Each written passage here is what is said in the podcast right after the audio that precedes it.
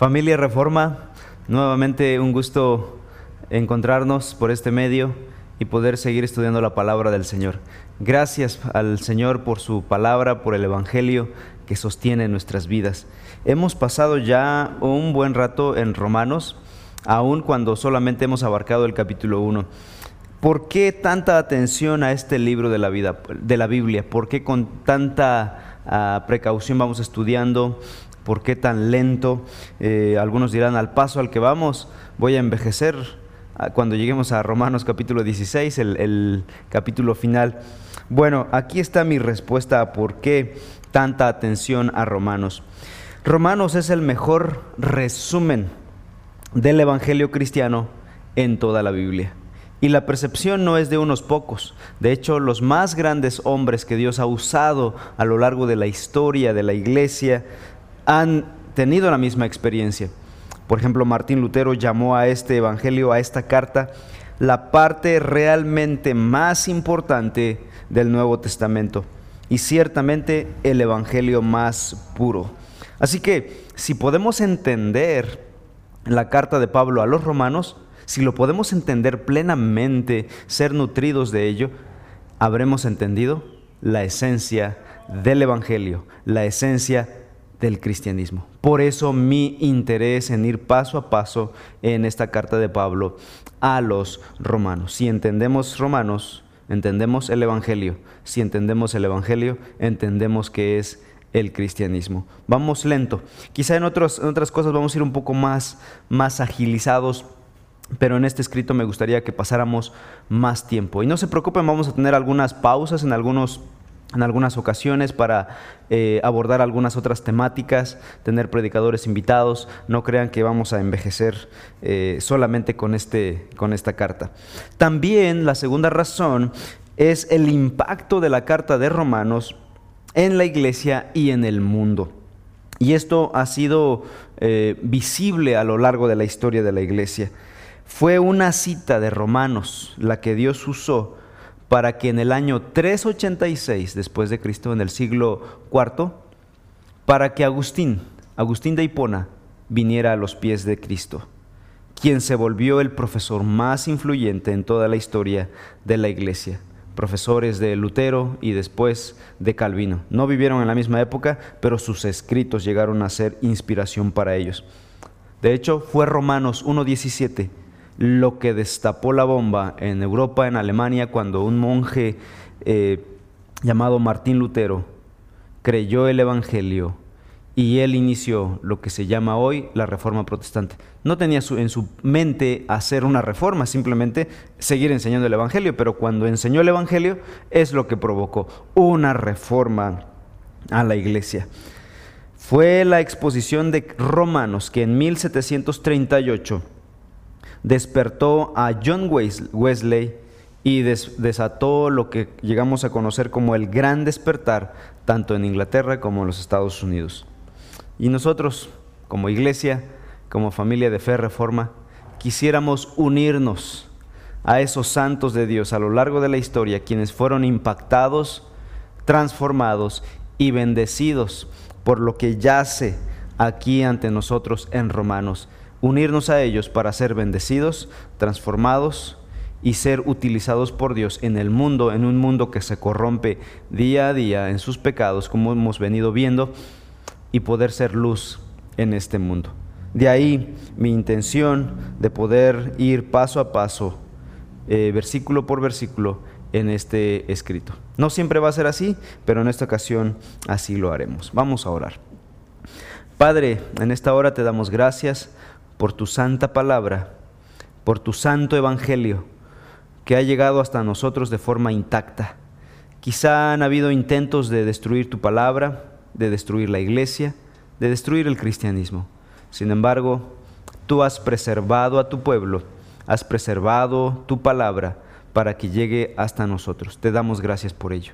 Permítenos pasar tiempo en tu palabra, predicar tu palabra y vivir tu palabra. En el nombre de Cristo Jesús. Amén. Bien, eh, hemos venido analizando el capítulo 1, la semana pasada terminamos el capítulo 1 y después de leer la condenación que Pablo hace, obviamente no es Pablo solo, prejuiciado por el patriarcado, como algunos dirán, sino inspirado por el Espíritu Santo, ha condenado, ha hecho una denuncia y una condenación contra aquellos que han abandonado a Dios, que rechazaron eh, la revelación de Dios y por lo tanto fueron descendiendo, hundiéndose cada vez más en sus pecados. Y uno podría decir y decir con Pablo, Pablo, tienes toda la razón, todo el peso de la ley sobre esa gente malvada y sentirnos nosotros mejores que ellos. Romanos capítulo 1 al 3 es como una sala de acusados, donde hay dos grupos de personas. Por un lado están los gentiles y por el otro lado están los judíos. Y el Espíritu Santo va a enjuiciar a los gentiles y a los judíos. Pero dense cuenta de esto. Estamos notando aquí en el capítulo 1 y en el capítulo 2 que hoy comenzamos que entre el grupo de gentiles hay un grupo de perversos, como lo vimos eh, al final del capítulo 1, 1, 18 al 32, todas sus maldades y perversiones, Dios los entregó a la lascivia, a la lujuria que hay en sus corazones. Vimos que esa gente está condenada, está bajo el juicio de Dios. Pero hoy vamos a empezar en el capítulo 2, donde vemos que dentro de ese grupo de gentiles, o sea, los gentiles no son los judíos, son todas las naciones del mundo, son personas de todo el mundo. Hay perversos, pero en el capítulo 2 dice ahora, entre los gentiles también hay gente moralmente correcta, que no peca tan feo como esos perversos del capítulo 1. En el capítulo 2 vemos que hay gente moralista, ética, altruista. Y por el otro lado están los, los judíos religiosos. Entonces son tres grupos en realidad. Gentiles perversos, gentiles moralistas y judíos religiosos. Ahí están. Y los tres grupos, uno podría preguntar, ¿quién de los tres grupos es mejor? ¿Quién es más acepto y agradable delante de Dios? ¿Quién es más justo delante de Dios? Pablo en el capítulo 3, versículo 9 va a decir, ninguno de ellos. Increíble, ¿verdad? Alguien podría decir, bueno, esos perversos y los judíos religiosos que son tan, tan, tan santos o los gentiles moralistas, ¿son iguales ante Dios? Efectivamente. Podríamos nosotros ser tentados a decir todo el peso de la ley para aquellos perversos que Dios ha enjuiciado, que vimos la semana pasada. Pero estas personas bien portadas, los gentiles moralistas y los judíos religiosos, que son moralmente correctos, son solidarios, son personas disciplinadas, son altruistas, esas personas deben, deben ir al cielo, deben ser justificadas de inmediato. Y es que, hermanos, a través de la historia, muchos individuos, judíos y gentiles, y sociedades paganas, han mantenido altos estándares de conducta. No todos los gentiles han sido perversos como este sector. De hecho, voy a citar en este momento a F.F. F. Bruce, quien dice lo siguiente. El filósofo romano Séneca no solamente exaltó los grandes valores morales, también expuso la hipocresía, habló de la igualdad de todos los hombres, reconoció el carácter difundido del mal, asumió el papel de un guía moral. Séneca, un eh, filósofo moralista, aunque también tuvo sus perversiones. Los griegos y romanos llamaban a esas culturas allende a las fronteras de, su imperio bárbaros. ¿Por qué les llamaban bárbaros? por su estilo malvado de vivir. Ahora, eso no significa que aunque sean moralistas, altruistas, buenas personas, éticamente correctos, sean mejores que el primer grupo, los gentiles depravados. Delante de Dios no hay alguien que sea más justo que otros. Delante de Dios, damas y caballeros, todos somos iguales. Nadie puede ser salvo si no reconoce su propio pecado, viene a Cristo en arrepentimiento y deposita su fe en Dios para salvación. Es imposible que una persona que no reconoce su culpabilidad delante de Dios sea salva. Por lo tanto, después de denunciar, el apóstol Pablo, guiado por el Espíritu Santo, después de denunciar las perversiones de los gentiles perversos, Ahora Pablo procede con el segundo grupo, quita el dedo de aquellos, ahora pasa al siguiente grupo para desenmascarar al moralista. Y ustedes judíos religiosos, esperen a su turno. Porque ante Dios, todos los hombres somos igualmente culpables y todos estamos bajo la misma condenación. Así que hoy estaremos analizando el capítulo 2, versículos 15, eh, perdón, 1 en adelante, eh, desde el 1 al 16. Solo que en esta ocasión vamos a dividir este pasaje largo del 1 al 16 en eh, dos secciones. Hoy estaremos hablando solamente abordando el pasaje de capítulo 1, perdón, capítulo 2, versículos 1 al 5. ¿Cómo Pablo mide la pecaminosidad de los hombres moralistas? Bueno, Pablo nos va a presentar un estándar divino, una vara divina para medir a estos hombres que son moralmente correctos. Y en estos versículos del 1 al 15 nos va a presentar, del 1 al 16, seis principios que representan la vara de medir de Dios, con el cual, con la cual mide a los hombres. ¿Cuáles son estos seis principios? Primero, el conocimiento, versículo 1. Dos, la verdad, versículos 2 y 3. La culpa, versículos 4 y 5. Las obras, versículos 6 al 10. La imparcialidad, versículos 11 al 15. Y los motivos, versículo 16. Eh, hoy vamos a analizar los primeros tres, el conocimiento, la verdad y la culpa. Muy bien, vamos a empezar con el conocimiento. Capítulo 2 de Romanos, versículo 1 dice así.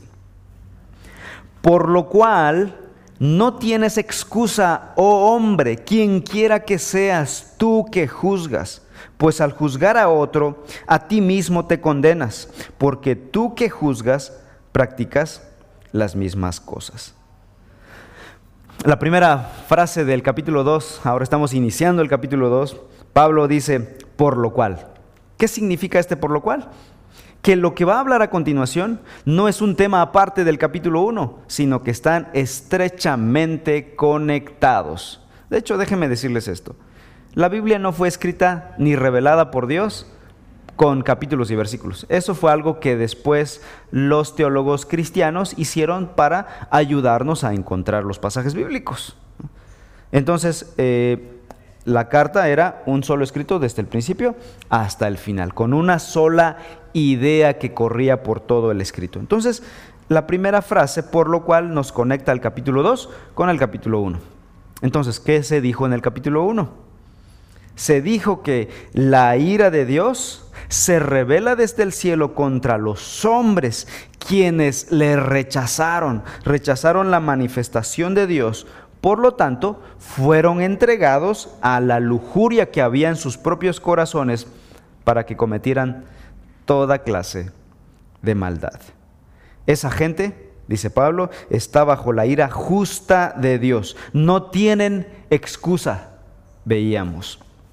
Y ahora Pablo va a decir, por lo cual, es decir, ahora pasamos al siguiente grupo.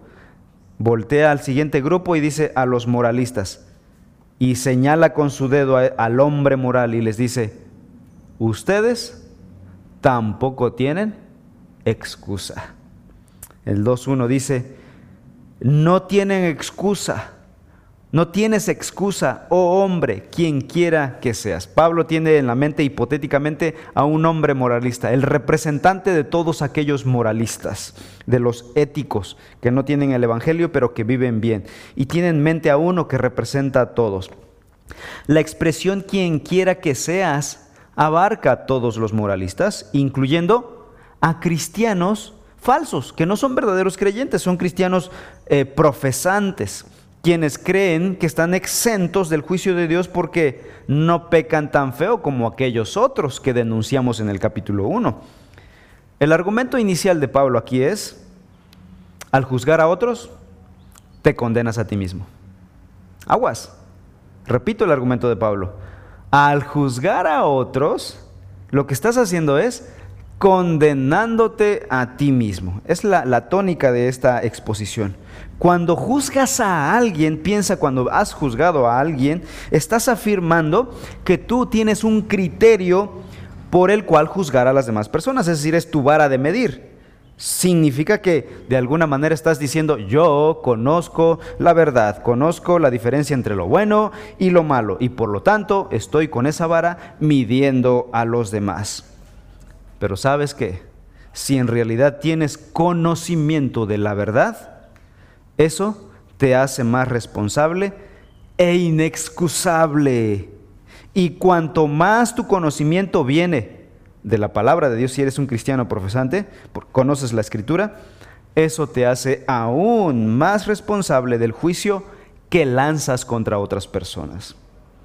Hebreos capítulo 10, versículos 26 al 29 dice, porque si continuamos pecando deliberadamente después de haber recibido el conocimiento de la verdad, ya no queda sacrificio alguno por los pecados sino cierta horrenda expectación de juicio y la furia de un fuego que ha de consumir a los adversarios.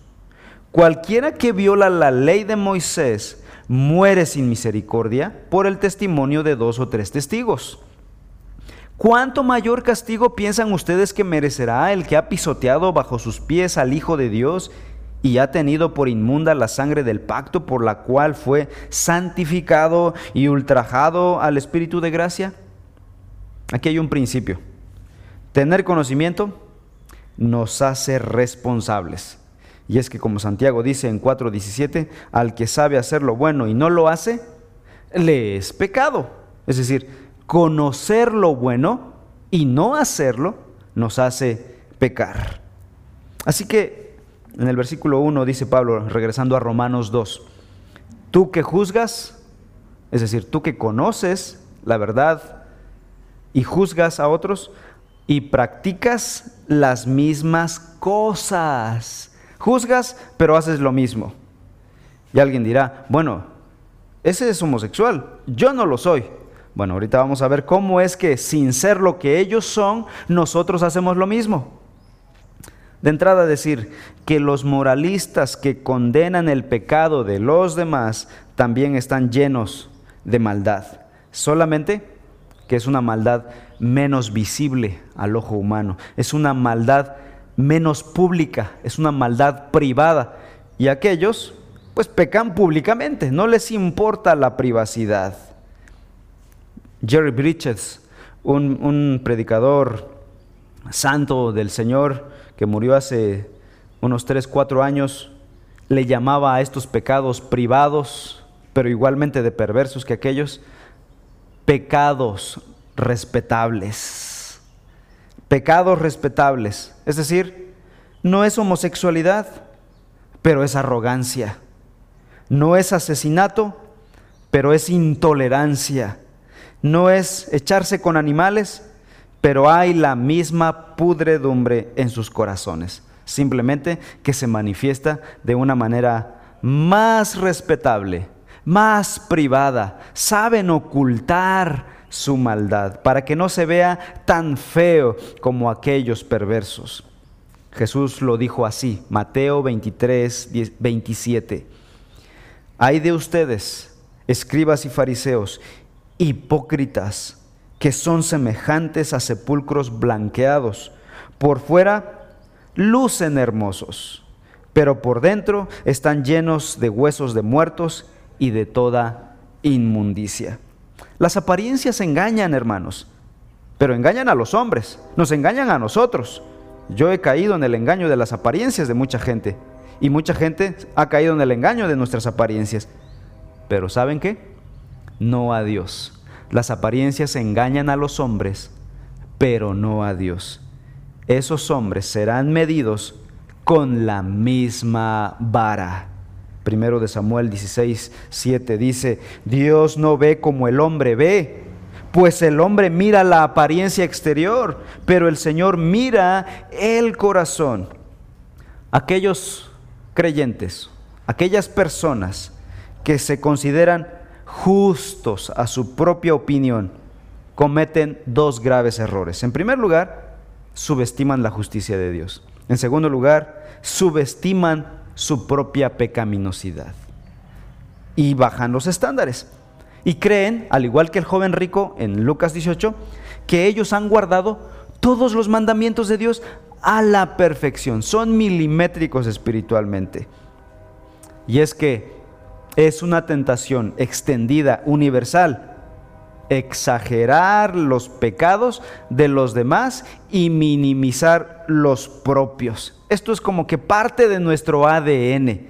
Somos buenos para ver la pequeña paja en el ojo del otro y ni siquiera darnos cuenta de la viga que tapa nuestra visibilidad. Mateo 7, 1 al 3 dice, predicando el Señor Jesús el sermón del monte, no juzguen para que no sean juzgados porque con el juicio con que ustedes juzguen, serán juzgados, y con la medida con que midan, se les medirá. ¿Por qué miras la mota que está en el ojo de tu hermano y no te das cuenta de la viga que está en tu propio ojo? Este espíritu de autojusticia egocéntrica fue lo que Jesús condenó en este sermón del monte. Más eh, al principio, de hecho, de Mateo capítulo 5, Dice en el 21-22, ustedes han oído que se dijo a los antepasados, no matarás, y cualquiera que cometa homicidio será culpable ante la corte. Versículo 22, pero yo les digo que todo aquel que esté enojado con su hermano será culpable ante la corte, y cualquiera que diga insensato a su hermano, será culpable ante la Corte Suprema, y cualquiera que diga idiota será merecedor del infierno de fuego. Ahora el versículo 27.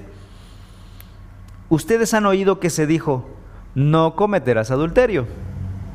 Pero yo les digo que todo el que mira a una mujer para codiciarla ya cometió adulterio con ella en su corazón. Así que los que juzgan a otros por los pecados exagerados de aquellos, están pecando de otra manera en su propio corazón. Y al final del día, todos somos, son pecadores delante de Dios. Así que si alguno, la primera, eh, el primer estándar de Dios para medir al hombre es el conocimiento. Si alguno tiene la capacidad, el conocimiento para juzgar a otros, entonces es condenado por él mismo, porque tiene el suficiente conocimiento para juzgar su propia condición a la luz de esa verdad que conoce y no lo hace. El conocimiento nos hace responsables. El conocimiento debería llevarnos a primeramente pasar nosotros por esa vara de medir. Y saben, cuando volteemos a ver el pecado ajeno, pocas ganas nos van a quedar de juzgar a otros. Seamos más juzgones de nosotros mismos. Seamos más exigentes con nuestra propia santidad, con nuestra propia maldad antes de juzgar a otros, porque Pablo dice en el versículo 1 que cuando juzgamos a otros, nosotros estamos acarreando más condenación sobre nosotros mismos. Así que apliquemos la verdad del Evangelio. Nosotros que somos creyentes, que ya conocemos el verdadero estándar, el verdadero conocimiento para medir el pecado, sujetémonos nosotros a ese conocimiento. Seamos más estrictos con nosotros mismos antes de juzgar al otro. Eh, estándar número dos, la verdad. Versículos 2 y 3. Estamos en Romanos capítulo 3, perdón, Romanos capítulo 2, Leyendo ahora versículos 2 y 3. Sabemos que el juicio de Dios justamente cae sobre los que practican tales cosas. y piensas esto, oh hombre, tú que te condenas o tú que condenas a los que practican tales cosas y haces lo mismo, que escaparás del juicio de Dios. El versículo 2 dice Pablo, sabemos que el juicio de Dios justamente cae sobre los que practican tales cosas. Y es que todo lo que Dios hace es recto, es conforme a la verdad, dice Romanos 3:4, sea Dios veraz y todo hombre mentiroso. Dios es incapaz de hacer algo chueco, algo corrupto, algo que no es correcto. Salmo 96, 13. Dios juzgará al mundo con justicia y a los pueblos con su fidelidad. Dios no juzgará bajo perversión, bajo coacción monetaria, bajo coacción de distintas clases. El juicio de Dios es perfecto. Pablo dice, sabemos que el juicio de Dios es perfecto. Pero el juicio del hombre no. Y Pablo está contrastando el juicio de Dios y el juicio, el juicio del hombre. Dios está en todo su derecho de enjuiciar a los hombres, de medir con su vara a cada ser humano, pero los hombres no estamos llamados a hacer tal cosa, dice el apóstol Pablo. ¿Por qué? Porque nuestro juicio es imperfecto. De hecho, los hombres cuando medimos a otros, ¿saben? Lo hacemos con, un, con una vara incorrecta. Lo hacemos con un estándar equivocado. Ponemos nuestro propio estándar. Ni siquiera usamos la ley de Dios para medir el pecado de otros. Los comparamos muchas veces con nosotros. Yo soy mejor que esa persona. Yo vivo mejor que esa persona. Mi familia es mejor que esa persona. Estamos poniendo nuestros propios parámetros. Cuando el moralista orgulloso juzga y condena a otros, lo hace al compararlo consigo mismo. Piensa que él es mejor ante Dios. Incluso piensa que de alguna manera Dios le juzgará a él con un estándar un poquito más bajo, que Dios va a ser un poquito más condescendiente con su pecado. Toda la ira contra aquel malvado, pero conmigo un poquito más de condescendencia. Versículo 3, Romanos 2.3 y piensas esto, oh hombre, tú que condenas a los que practican tales cosas y haces lo mismo, que escaparás del juicio de Dios. Que hay una palabrita importante que me gustaría atender. La palabra piensas viene del griego logisomai. Logisomai es un verbo que implica el concepto de calcular, de donde viene lógica. Es decir, en la lógica del moralista, en sus propios pensamientos, él llega a conclusiones y dice, si peco así y no tan feo como aquel, si lo puedo ocultar y puedo aparentar moralidad, servicialidad, respetabilidad, no voy a ser tan enjuiciado por Dios. Y las personas me van a respetar y amar. Aquel está bien pelado, ¿no? Está bien caído, bien malvado. El moralista hace cálculos falsos de su propia pecaminosidad. Hermanos, esto es, eh, pareciera abstracto, esto pareciera ser eh, pura teoría, pero saben que muchas veces pecamos de esta manera. Y, y, siento que pecamos de dos maneras en específico. Primero, porque somos muy duros en nuestro juicio, pero para con otros. Somos muy estrictos, pero para con otros. Somos muy fuertes y muy exigentes, pero para con otros. Por alguna curiosa razón, pareciera que sus pecados siempre son más grandes que los, nuestros. Pareciera que sus pecados son más escandalizantes que los nuestros. Y nuestros pecados son menores y somos muy indulgentes con nosotros mismos. Somos muy permisivos con nosotros mismos. Apapachamos nuestro propio pecado. Creemos que el nuestro no es tan grave como el de ellos. Antes de juzgar a otros, ¿saben qué, hermanos? Necesitamos reconocer nuestro propio pecado y decir que es igual de grave delante de Dios y que solo por la sangre de Cristo en la cruz del Calvario nosotros tenemos el perdón, la aceptación, la justificación de Dios. Somos iguales de pecadores delante de Dios.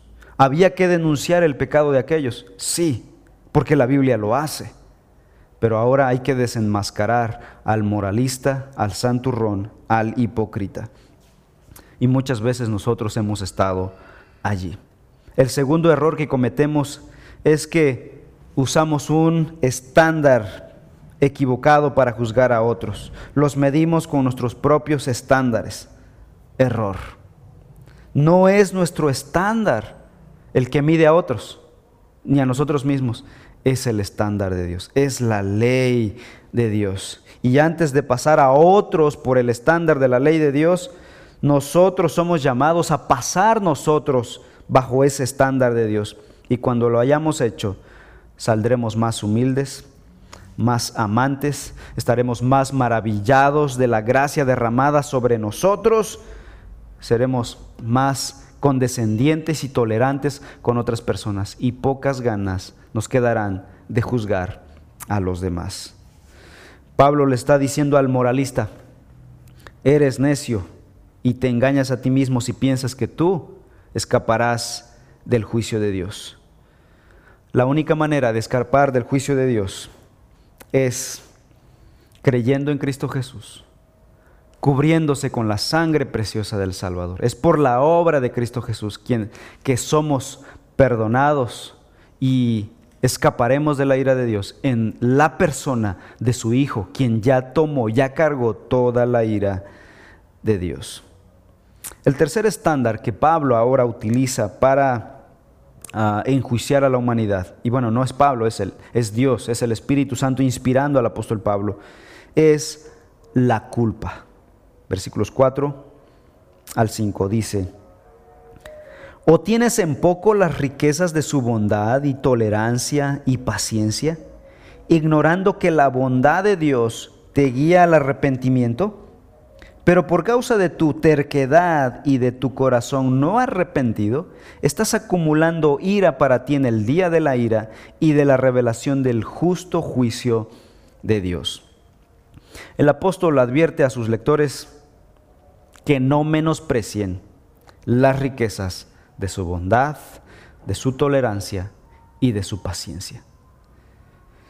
Matthew Henry, un escritor puritano, dijo de este versículo, hay en todo pecado voluntario que cometemos a sabiendas un menosprecio a la bondad de Dios.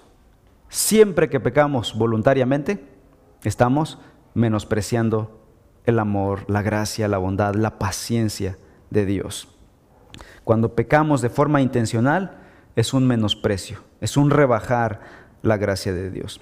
La palabra menospreciar aquí es mirar hacia abajo. Yo me pongo por encima y la gracia, los dones, los atributos de Dios quedan por abajo. No lo decimos verbalmente, pero con nuestros hechos, con nuestra actitud pecaminosa, es lo que estamos haciendo, estamos mirando hacia abajo, con una actitud de superioridad o pensando con ligereza, lo cual implica subestimar lo preciado, el valor maravilloso de la gracia de Dios. Hay un pasaje en el Antiguo Testamento que ilustra de alguna manera este pecado. Oseas capítulo 11. Oseas capítulo 11 versículos 1 en adelante. Sé que es un libro difícil de encontrar, pero yo lo leo, no se preocupen. Dice el versículo 1, cuando Israel era niño, yo lo amé, y de Egipto llamé a mi hijo. Sin embargo, yo enseñé a andar a Efraín, yo lo llevé en mis brazos, pero ellos no comprendieron que yo los sanaba. Me salto al 4 con cuerdas humanas los conduje, con lazos de amor, y fui para ellos como quien alza el yugo y de sobre sus quijadas. Me incliné y les di de comer. Ahora me lanzo hasta el versículo 11.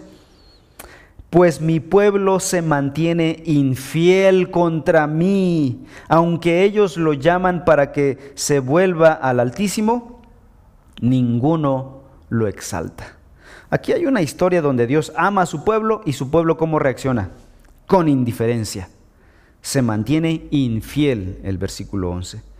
Parece que entre más gracia Dios derrama sobre su pueblo, este mayor engreimiento muestra y desaire a la gracia de Dios. Le hace un desaire al amor de Dios. ¿Cómo se siente cuando alguien nos hace un desaire a una buena intención? Es algo hiriente. Es lo que hacemos con Dios. Sin excepción, toda persona que ha vivido en este planeta ha experimentado la bondad, la tolerancia, la paciencia de Dios que se eh, muestra aquí en el versículo 4. Y es que cada bocanada de aire que entra por nuestros pulmones, cada bocado de alimento que introducimos en nuestras bocas, son productos, son originados en la bondad de nuestro Dios. Él nos sostiene día a día. Santiago 1.17 dice que toda buena dádiva y todo don perfecto viene de lo alto, desciende del Padre de las luces.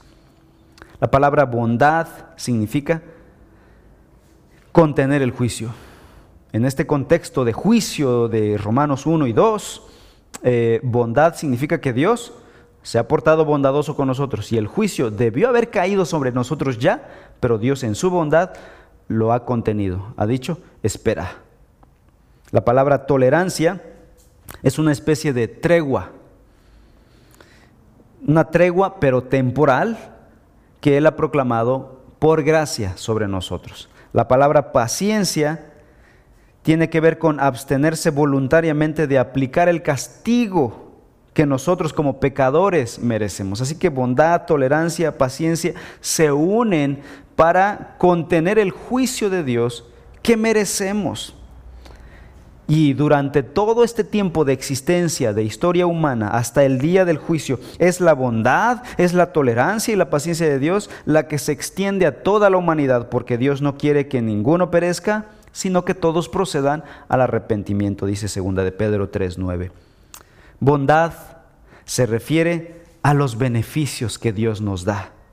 Tolerancia se refiere al juicio que Dios retrasa sobre nosotros, nos tolera. Y paciencia es la duración de ambas cosas, de la bondad y de la tolerancia.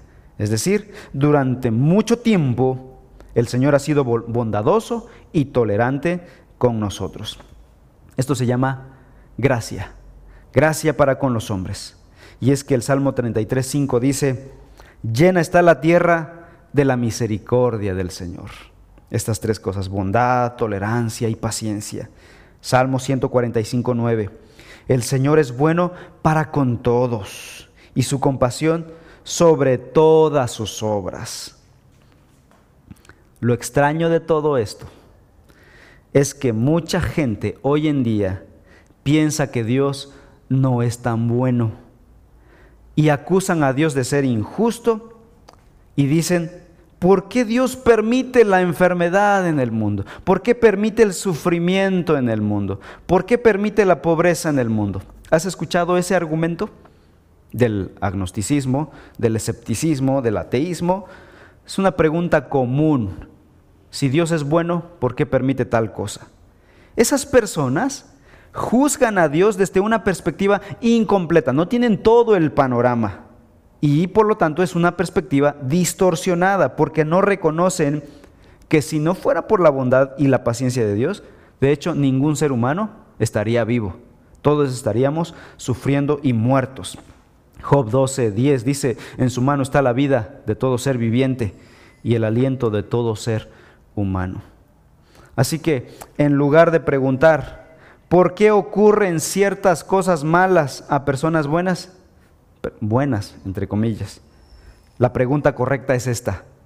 ¿Por qué ocurren tantas cosas buenas a personas totalmente malas? Esa es la verdadera eh, pregunta que se debería hacer. Porque Romanos 3:10 dice, no hay justo ni aún uno. Así que la pregunta que hace el hombre, ¿por qué ocurren cosas malas a personas buenas? De entrada, esa pregunta está negando una realidad. Está negando que haya personas malas en el mundo. No hay ni una persona buena. Todos hemos pecado y hemos caído. Podríamos preguntar, ¿por qué no destruye Dios a muchas otras personas por sus pecados? ¿Por qué no envía más huracanes, más terremotos, más virus para destruir a la humanidad? Si nosotros hemos pecado contra Dios. Desde el principio, desde la mera creación, el hombre fue creado para dar gloria a Dios. ¿Por qué no lo ha hecho? La respuesta está en Romanos 9, 22 y 23. Porque Dios soportó con mucha paciencia a los vasos de ira preparados para destrucción. Versículo 23. Lo hizo para dar a conocer las riquezas de su gloria sobre los vasos de misericordia que de antemano Él preparó para gloria. Romanos 2, 5. Pero por causa de tu terquedad y de tu corazón no arrepentido, estás acumulando ira para ti en el día de la ira y de la revelación del justo juicio de Dios. Aquí en este versículo la Biblia llama a estas personas tercos o tercas, pues es insensato, es terquedad, menospreciar la bondad, la tolerancia y la paciencia de Dios. Por lo tanto, ¿qué es lo que están haciendo? Versículo 5. Están acumulando ira para el día de la ira. Mientras más menosprecias la paciencia de Dios, creyendo que Dios no hace nada, tu crédito de, de, castigo está acumulándose. Estás acumulando más ira y más ira y tu cuenta sigue creciendo y un día, en el día final, en algún momento, se vaciará, se cobrará la factura. Terquedad aquí es la palabra griega esclerotes.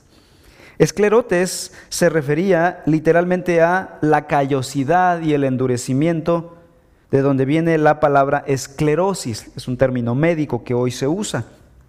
La esclerosis tiene que ver con el endurecimiento físico de las arterias. Y esto ilustra muy bien la condición espiritual del corazón de los que rechazan a Dios y de los moralistas.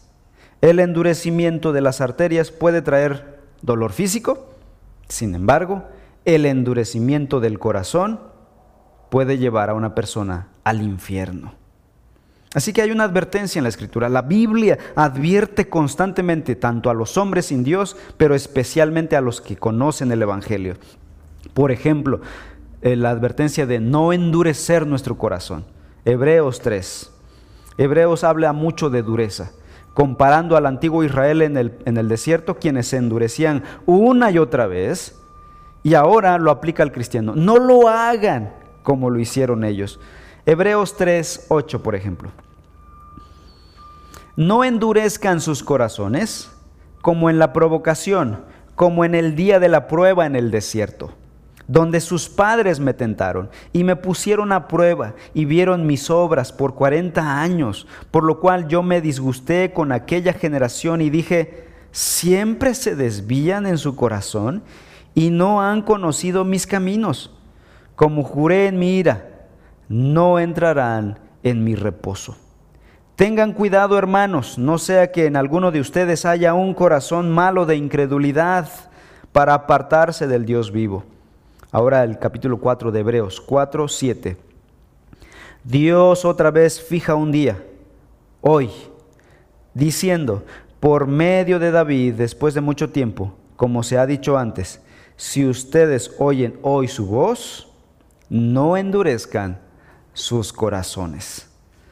Hermanos, el llamado de la escritura para nosotros es a no endurecer nuestros corazones rehusar el perdón del pecado de Dios que Dios ofrece en su gracia por medio de su Hijo Jesucristo es el peor de todos los pecados. Rehusar la gracia del Evangelio, la gracia de la comunión cristiana es un pecado de necedad.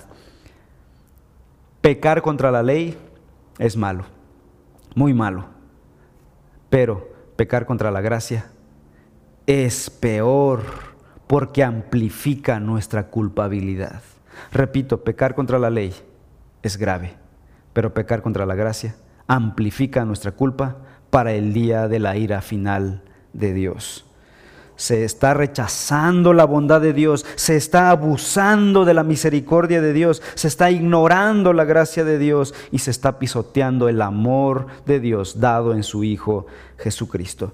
Por lo tanto, dice el versículo 5, estás acumulando ira para ti en el día de la ira en el día de la revelación del justo juicio de Dios. ¿Cuándo será ese juicio de Dios? Se refiere al juicio final. Dios opera juicio de distintas maneras. Hay un juicio preestablecido en su decreto eterno desde antes de la fundación del mundo, un juicio final, al final, en la consumación de los tiempos. Pero Dios, ese es el juicio absoluto. Pero en la historia de la humanidad y en nuestras propias historias, Dios de vez en cuando salpica ciertos, ah, eh, ciertas porciones de juicio. Y de vez en cuando Dios suelta cierto juicio contra una nación, contra un, individuo pero es temporal. El juicio final al que se refiere aquí es al final de todos los tiempos, cuando los pecadores no arrepentidos, que rechazaron a Cristo Jesús, que rechazaron el Evangelio, se unirán a Satanás y todos sus demonios y serán lanzados al lago de fuego para sufrir eternamente. Apocalipsis 20, versículos 10 al 15 dice, y el diablo que los engañaba fue arrojado al lago de fuego y azufre donde también están la bestia y el falso profeta, y serán atormentados día y noche por los siglos de los siglos. Alguien dirá, esto, será, esto es exagerado. Pongámoslos en, en perspectiva. Veamos el contexto general. No juzguemos a Dios con nuestros pequeños lentes minúsculos. Dios creó al hombre para glorificarse a sí mismo, para irradiar su imagen y hacer manifiesto su carácter en la tierra.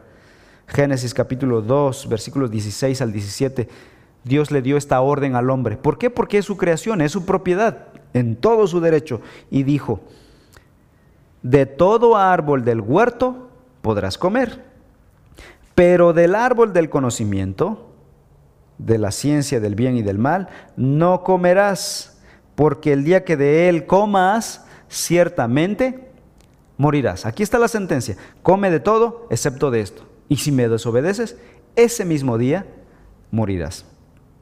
Así que hay una advertencia y Dios cumplirá su palabra. Así que cuando el hombre escucha este mandamiento y la primera vez que es tentado por Satanás, el hombre no le cree a Dios y le cree a Satanás. Le cree a la promesa de Satanás de que será igual como Dios y es engañado por la mentira de Satanás de que no era cierto, no iba a morir, al contrario, se iba a hacer como Dios. Y dijo Adán, esa idea me gusta más. Y obedeció a Satanás y desobedeció a su creador, a su padre, a su amigo, a su dueño, a su propietario.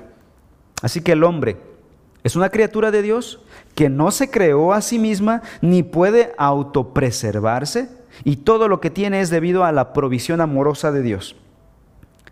Aunque seguía la justicia de Dios, según la justicia de Dios, ellos merecían morir en ese momento por comer el fruto prohibido y obedecer a Satanás. ¿Saben qué? Adán y Eva no experimentaron la muerte en ese momento. ¿Qué experimentaron en ese momento? La misericordia de Dios. Dios dijo, en ese momento morirán. ¿Y qué es lo que vemos en Génesis 3? No vimos que murieron. Vimos que Dios mostró su misericordia, su gracia para con ellos. Y lo que Dios hizo fue proveer un sustituto. A partir de ese momento entra la sustitución. Un sacrificio tomó su lugar y ellos fueron cubiertos con las pieles de ese sacrificio. Esto simbolizaba la venida de su Hijo Jesucristo, quien tomaría nuestro lugar y cubriría nuestro pecado. Así que rechazar el sacrificio del sustituto Hijo de Dios por nuestro pecado es algo grave que sí merece el infierno. No es exagerado. Esto es el castigo justo de Dios bajo la humanidad. Ese es el contexto. Ese es el panorama más grande del sufrimiento en el mundo. Así que la pregunta correcta no es, ¿por qué ciertas personas buenas sufren? No, la pregunta es, ¿por qué seguimos con vida todos los seres humanos? Y la respuesta es, porque Dios es bueno. Le dimos la vuelta a la tortilla. Este es el contexto bíblico. La pregunta humanista no tiene todo el panorama bíblico. Conclusión. El jefe pluma blanca se cuenta de una de las tribus nómadas del antiguo territorio de lo que hoy es Rusia, que era dirigida por un jefe de fuerza y sabiduría excepcionales. cuando se dio una racha de robos en la tribu, él anunció que si el ladrón era atrapado debía castigársele con diez latigazos propinados por el verdugo de la tribu. A medida que continuaban los robos, el aumento, él, perdón, el, el jefe de la tribu, aumentó progresivamente la cantidad de latigazos hasta llegar a 40 latigazos. Un castigo que todos en la tribu sabían que él era el único capaz de soportar. Para horror de todos, el ladrón resultó ser la anciana madre del juez, del jefe de la tribu. Y de inmediato empezaron a murmurar y a especular en tono si él en realidad la castigaría y le daría sus 40 latigazos. ¿Estaría él dispuesto a satisfacer su amor excusándola o a satisfacer su ley sentenciándola a un castigo que sin duda la mataría? Pero este juez, siendo fiel y verdadero a su integridad, el jefe sí sentenció a su madre anciana a recibir los 40 latigazos. Fiel a la ley. Pero ¿saben qué hizo? También fiel a, a su amor y honra a su madre. Este hombre, justo antes de que el látigo cayera sobre la espalda de su madre, él corrió y se aventó sobre el cuerpo de su madre para protegerla, proteger su frágil cuerpo, recibiendo él mismo el castigo de los 40 latigazos que él mismo había ordenado. Él recibió el castigo en lugar de su madre. Se cumplió la ley y se cumplió el amor. De una manera mucho más grande, Cristo tomó sobre sí mismo el castigo que todos nosotros debíamos recibir. Ya no necesitas recibir el castigo eterno de Dios. Ya no encubras tu pecado. Ya no juzgues a otros con tu vara de medir, con tu propia justicia. Pasemos nosotros sobre esa vara de medir y nosotros seremos cubiertos con, si depositamos nuestra fe en Jesús, seremos cubiertos con la sangre de Cristo Jesús. Romanos 5.8. Pero Dios demuestra su amor para con nosotros en que siendo aún pecadores, Cristo murió por nosotros. Oremos. Padre Celestial, Queremos pedirte perdón en esta hora, porque cuántas veces nosotros nos hemos constituido jueces de otros y los medimos con nuestra propia justicia, los comparamos con nosotros y nos jactamos de que somos mejores. Perdona nuestra maldad.